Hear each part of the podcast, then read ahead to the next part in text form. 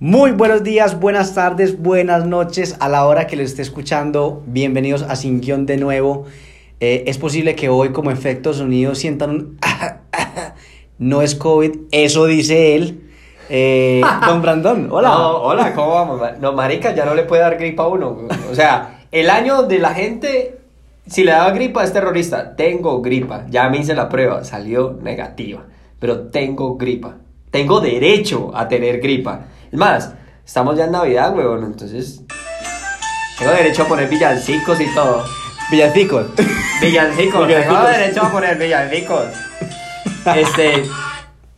Parce, yo creo que hoy, hoy y lo más importante de, de este podcast, ya estamos terminando el año. eh, un año que para muchos fue un año raro. Fue un año complejo, fue un año Diferente. diferente, fue un año de oportunidades. Pero lo más importante, y, y esto cerrando nuestra primera temporada de podcast, que Sin es nuestra visaje. temporada sin visajes, un podcast sin visajes. Muchos nos han dicho, hey, traten de mejorar el sonido. No hay presupuesto, muchachos, no, No hay presupuesto, presupuesto. esto es lo que hay. Eh, pero más allá de eso, creo que el aprendizaje que, que querí- queríamos o queremos dejar con estos podcasts va más allá del sonido. Y, y hoy queremos hablar de algo y es lo que dejó el 2019. Exacto. De hecho, en ese, en ese tema del 2019 hablábamos que el problema no es el año, o sea, el 2020 no te hizo nada a ti. Simplemente es un, unas circunstancias donde evidenció que el problema es la mentalidad de la gente en general y que eso es lo que define tu vida. Y de hecho lo hablábamos incluso, ah, es que mejor el sonido. Y yo, mira, lo importante es el sonido o el mensaje que te quedó. Entonces, yo creo que este año también lo que buscó fue quitar todas esas capas que yo llamo puro visaje para poder sentarnos como en lo real. Entonces, vamos a... Dios, madre. eh, tenés algo con el reggaetón hoy. Pero bueno. Entonces, vamos a empezar este podcast. Este podcast se llama El problema no es el año, es la gente. Así que, bienvenidos a Sin Guión. Pam, param, pam, pam, pam, param, pam, pam, param, pam, pam.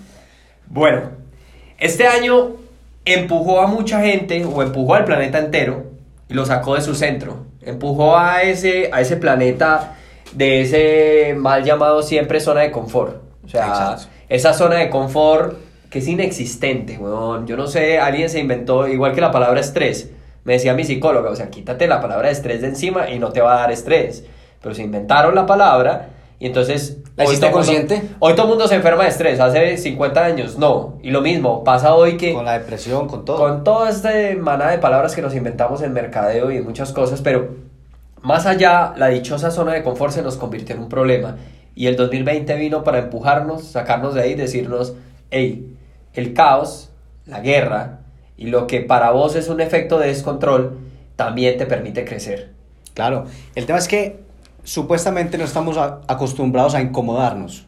Le no- tenemos miedo. Le tenemos miedo porque incluso a mí una, una, una médica me decía, es que no, es que ustedes los millennials eh, están acostumbrados a que todo es fácil, todo es rápido y pues eso es un problema muy grande. Y yo le dije, puede que sí, pero el problema no somos nosotros, nosotros somos una consecuencia de cómo nos crearon ustedes.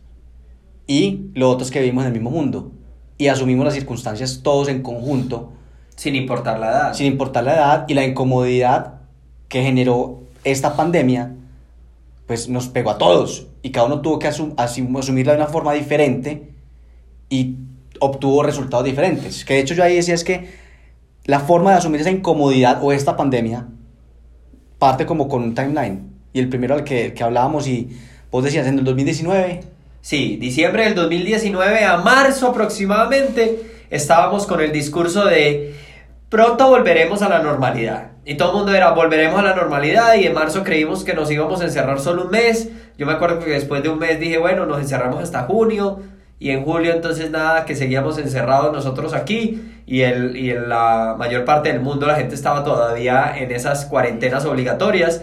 Y todo el mundo volveremos a la normalidad. Julio, agosto, la gente decía la nueva normalidad. La nueva normalidad. Y el 2020 cerró el año con la dichosa nueva normalidad. Pero hay una propuesta que hacemos nosotros que de hecho eh, esperamos abrir el 2021 con ese podcast y es, si esta es la nueva normalidad, el 2021 traerá la anormalidad. anormalidad. total. Ahí es donde nos vamos. Supuestamente vamos a estar en un mundo nuevo que tiene esta forma de comportarnos, esta forma de ver el mundo. Que no conocemos. Que no conocemos. Que no conocemos. Y es que realmente nunca lo hemos conocido. Pero esta es la primera vez que somos conscientes que no podemos estar bajo una estructura que queremos manejar. Y que no podemos controlar. De hecho, mira que pasa mucho y es que, ah, es que este año es de mucha incertidumbre. La incertidumbre existe desde el momento en que usted nace. Desde que naces, marica. De, es que naces, huevón, y te sacan de, al, de, de, ese saco protector rodeado de agua, lo más parchado, te van comida, orinabas ahí, cagabas ahí, todo pasaba ahí. Pa, te sacan. Chao. Ese primer respiro, tú. Y ahí nace tu incertidumbre. Exacto. El problema no es el año, el problema es la gente, la actitud con la que tomamos la vida y el tiempo que nos rodea. Al final, 2020 puede ser igual al 2021, puede ser igual al 2022. Es más, pudo ser igual al 2017, al 2018. Ya en el 2000 nos había intentado matar un meteorito y decíamos, ah, el 2000 es el Ya, fin del mundo. El fin del mundo. Es Y el fin del mundo. Parándole para morirse. Entonces, mira que esto es un tema de mentalidad y yo identifiqué tres comportamientos o tres patrones repetidos durante la pandemia, que fue la circunstancia, para ponerle ese nombre.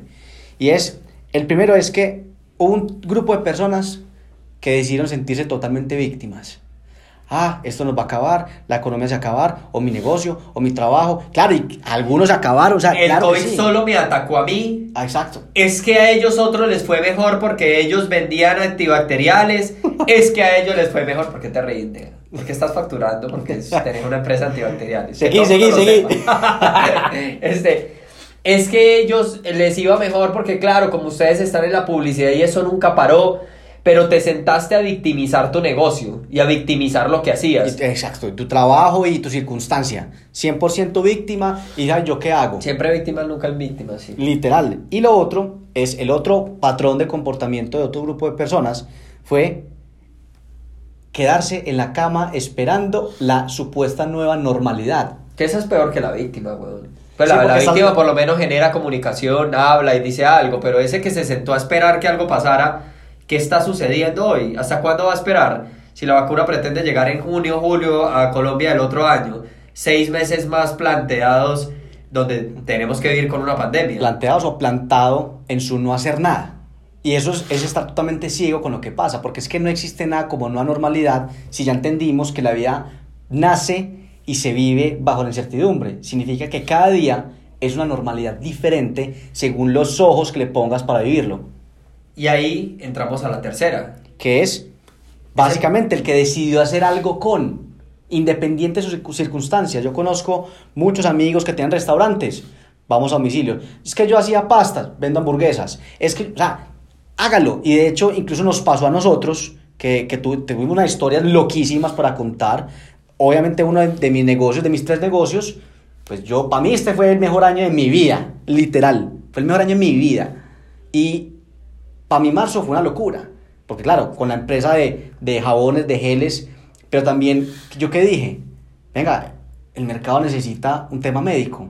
Vendí tapabocas, vendí guantes de nitrilo, guantes de látex con, con, con Gensei, eh, termómetros y e incluso desde esa misma forma con Gensei, desde Lebrand, marketing digital, marca, publicidad, lo que hicimos fue muchos negocios. empezamos a modificar los modelos de negocio y eso fue muy importante porque la poca claridad que teníamos o la poca claridad que daba el, el- el mercado nos permitió empezar a probar nuevas cosas y ya no había miedo. Y esa es otra cosa muy inteligente y, y- y que creo que nos deja el 2020 y es que se nos había olvidado vivir porque nunca habíamos estado tan cerca de morir. Exacto. Entonces, cuando estamos tan cerca del fracaso, tan cerca de la muerte, tan cerca de lo último, y yo hago una analogía directa, que es cuando estás en la guerra que ya, Ya. es- se viene el enemigo encima y te van a matar, ¿qué otra cosa te queda, huevón? Darlo todo, entregarlo todo, porque sabes que te vas a morir. Entonces, eso, eso fue lo que pasó, el velo del miedo se eliminó de alguna manera y volvimos a vivir. Volvimos a vivir y, y esa vida, esa vida, digamos que permitió que transformáramos muchas cosas. Yo no digo que no tuvimos errores, claro, es que lo- claro que los tuvimos y creo que fue mucha gente la que también se equivocó, pero no le tuvo miedo a equivocarse.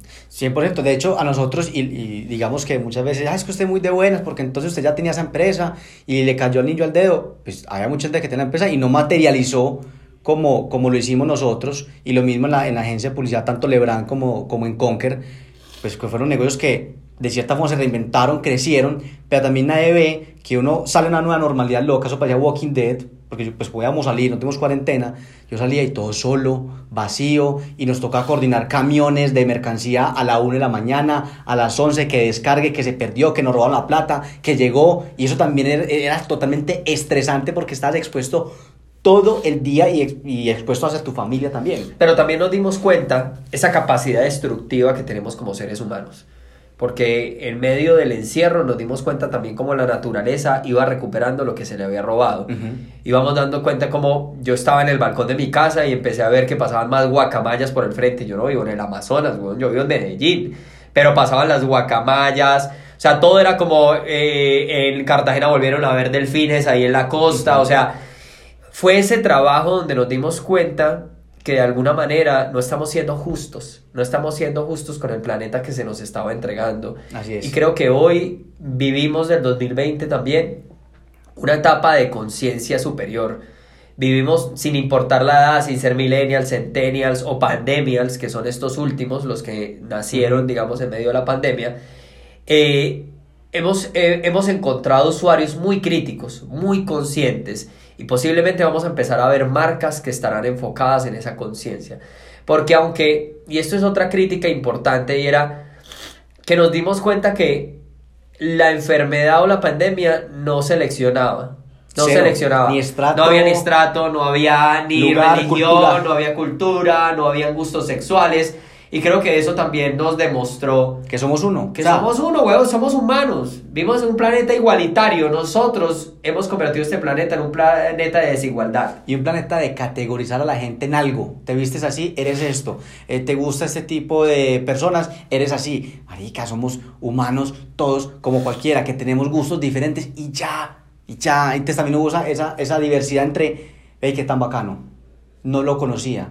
Ya lo aprendí. Y hubo otros que también se cerraron. Porque también hubo unas muestras de falta de apoyo. De decir, no, esto no sirve para nada. No, y la, la típica palabra, es que reinventarse la palabra de moda. Pues que chimba, que esté de moda, que nota. Y ahí es donde hablamos del tema de reinventarse y rebuscar. Eso, que creo que es muy importante que hagamos esta, eh, esta diferencia. Y esta diferencia es notable porque muchos de los negocios, y vos tenías un restaurante y terminaste vendiendo tapabocas, eso es rebuscarse. Eso es rebuscarse. Eso es rebuscarse. Y está bien. Y está bien. ¿Cuál es el gran problema de esa situación? Que el día de mañana, cuando la pandemia se acaba y ya no se están vendiendo tapabocas, tú te quedaste con un restaurante que no se reinventó. Exacto. O sea, te quedaste con un restaurante que no tiene un nuevo proceso de servicio, no mejoró productos. ¿Por qué? Porque rebuscaste, que aunque no está mal, no te permite tener un 2021 con una empresa que creció. Exacto. Mientras que los que se reinventaron, realmente lo que hicieron fue un proceso donde mejoraron sus empresas, mejoraron sus marcas, sacaron nuevos productos, nuevos servicios. Y el día de mañana, no importa que se vayan los tapabocas, no importa que se vaya la pandemia, quedaste con un negocio que, Que posiblemente tenga más negocios por dentro que hoy están funcionando. Por ejemplo, Lebran incluyó todo el trabajo de marketing digital, que antes no lo manejábamos porque decíamos que nos daba pereza. Hoy hacemos un marketing digital apoyado en temas de branding. Paramos la línea de negocio de stands porque no se estaban haciendo ferias, ferias. pero eso no quiere decir que en 2021 yo no entre, además de mi laboratorio de investigación, mi laboratorio de branding, mi nuevo laboratorio digital y mi laboratorio industrial que es el de ferias. Entonces, ahora Eso tengo un negocio que perdura, Que y que perdura, tiene eso un nuevo tiene- servicio. De hecho, y lo que decía así es que se acomoda a las circunstancias del mercado de hoy. Yo no vendía nada de tapabocas ni de línea médica. Ah, Venga, reinventemos, Pero tu médica. negocio, tu negocio, a diferencia de otros, no está rebuscando. No, Porque la línea médica es una línea médica que tu negocio sí podía abrir. exacto. Y hoy perdura. Hoy atiendo un Y de seguirá. y Para el seguirá. 2022 seguramente habrás crecido más elementos de línea médica. Total, full. Y así mismo también pasó con Conquer, que abrimos un tema audiovisual para pasarelas entre 60. O sea, tenga su pasarela virtual. Ay, que es que se reinventó. Sí, porque es que es yo pretender sacar hoy un servicio de mantenimiento de máquinas de escribir. pues, pues, puta, ¿quién va a comprar eso? Ah, que es que el mundo cambió. Entonces, porque el mundo cambió, entonces me quedo ahí, pues me reinvento, entonces hago mantenimiento de equipos electrónicos. Y entonces ahí es donde decimos, reinventarse está muy bien y ojalá se ponga de moda, la gente lo logre. Rebuscarse no está mal, pero busque rebuscarse y pasarlo, migrarlo a una reinvención sostenible en el tiempo. Sí. Y además de eso, entienda algo, y es que más allá de la reinvención o la transformación es, el 2020 te tuvo que enseñar a generar una actitud de cambio constante. Una actitud donde, yo lo digo, y de hecho tengo un tatuaje que, que es una frase de Bruce Lee que dice, eh, be water, my friend. Y ese be water es que hay que ser como el agua, y creo que ya lo hemos dicho en otros, eh, en otros capítulos de este podcast, y es el tema de apréndete a transformar, como el agua. Como el agua. El agua es capaz de transformarse en una tetera, en un vaso, en una botella, en donde la pongas. Al final nuestros negocios deben empezar a ser negocios o marcas líquidas y eso es otro, eh, otro nuevo concepto que nace en el branding y es el tema de las marcas líquidas. Son esas marcas que permiten adaptarse y permiten Exacto. generar una adaptación a sus nuevos mercados porque el mercado hoy que va a cambiar muy muy rápidamente va casi que a transformarse día a día y vas a estar no solo midiendo la data sino apre- aprendiendo a ser un lector de las actitudes o relaciones que en el mercado nacen en el momento. Entonces, leer y actuar. Y lo hablamos incluso en otro podcast, y es la capacidad que, que va a adquirir las empresas y los dueños de empresas y los empleados, los integrantes, y es que ya no va a ser más fuerte eh, en el mercado que tenga fuerza, conocimiento, sino que tenga la capacidad de acomodarse, de flexibilizarse y, y hacerse parte de algo que es be water, ¿cierto? Ser líquido. De hecho, pues también yo me, este año yo me tatué dos palabras que es reinventarse y renacer, porque estamos en un renacimiento constante. Te tatuaste a reinventarse y la gente empezó a decir, ay, qué pereza reinventarse. Cierto. Qué cagada de a vos, No, weón. me encanta, porque siempre es ir en contra de la corriente de los borreguitos.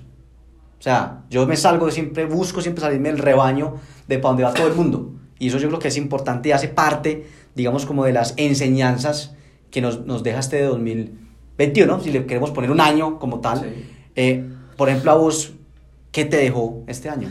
Y creo que con eso deberíamos cerrar el podcast. Y es, ¿qué nos dejó este 2020 eh, a nosotros? Y, y de mi lado, creo que este 2020 me enseñó que la gente no está preparada para el caos. Pero me enseñó que en medio del caos, en medio de la guerra, en medio del fracaso, en medio de la destrucción, hay posibilidad de construcción.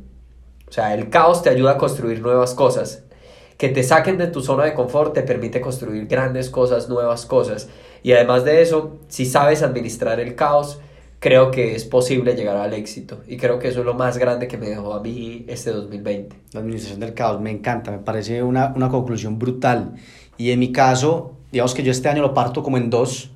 Mi primer semestre fue de locura, de trabajar, porque no paré ni un solo segundo. Y eso también me transformó como persona a entender que hay, hay pesos im- importantes en la vida y que muchas veces no se puede con todo. Y que de todas formas hay que soltar el control, porque es que nada está en control. Y ahí es donde decimos también, aparte de administrar el caos, es administrar la incertidumbre.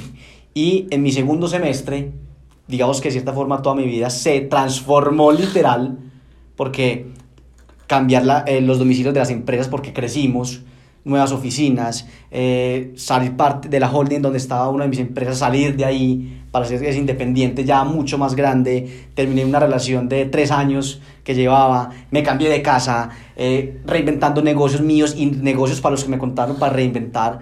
Y ahí yo dije, venga, es que el dolor es parte del crecimiento. Y aplica para el gimnasio, aplica para las parejas, aplica para los socios, aplica para los negocios. Nunca nos enseñaron a administrar el dolor. Jamás. Y el dolor es lo único que puede existir en el cambio. Sí. Vas a sufrir, vas a sufrir en el cambio. Y, y no es que te acostumbres a sufrir. Y no es que tampoco sea malo. Y, y te- y eso, y no es que lo veas como algo malo. Realmente creo que lo más importante es administra ese sufrimiento, administra ese dolor. Y quédate con dos preguntas. La que acabamos de responder nosotros, pregúntate, ¿qué te dejó a vos el 2020?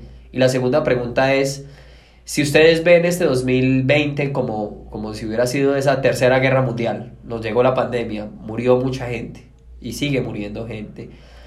Pero el día de mañana cuando estés en un sofá y al frente tuyo estén tus nietos y te esté preguntando, abuelito, ¿vos qué hiciste mientras la gente estaba muriendo alrededor y mientras el mercado se estaba destruyendo? mira si de verdad tienes una buena historia que contar. O si vas a decirle a tus nietos, yo estuve esperando en un sofá que llegara una vacuna.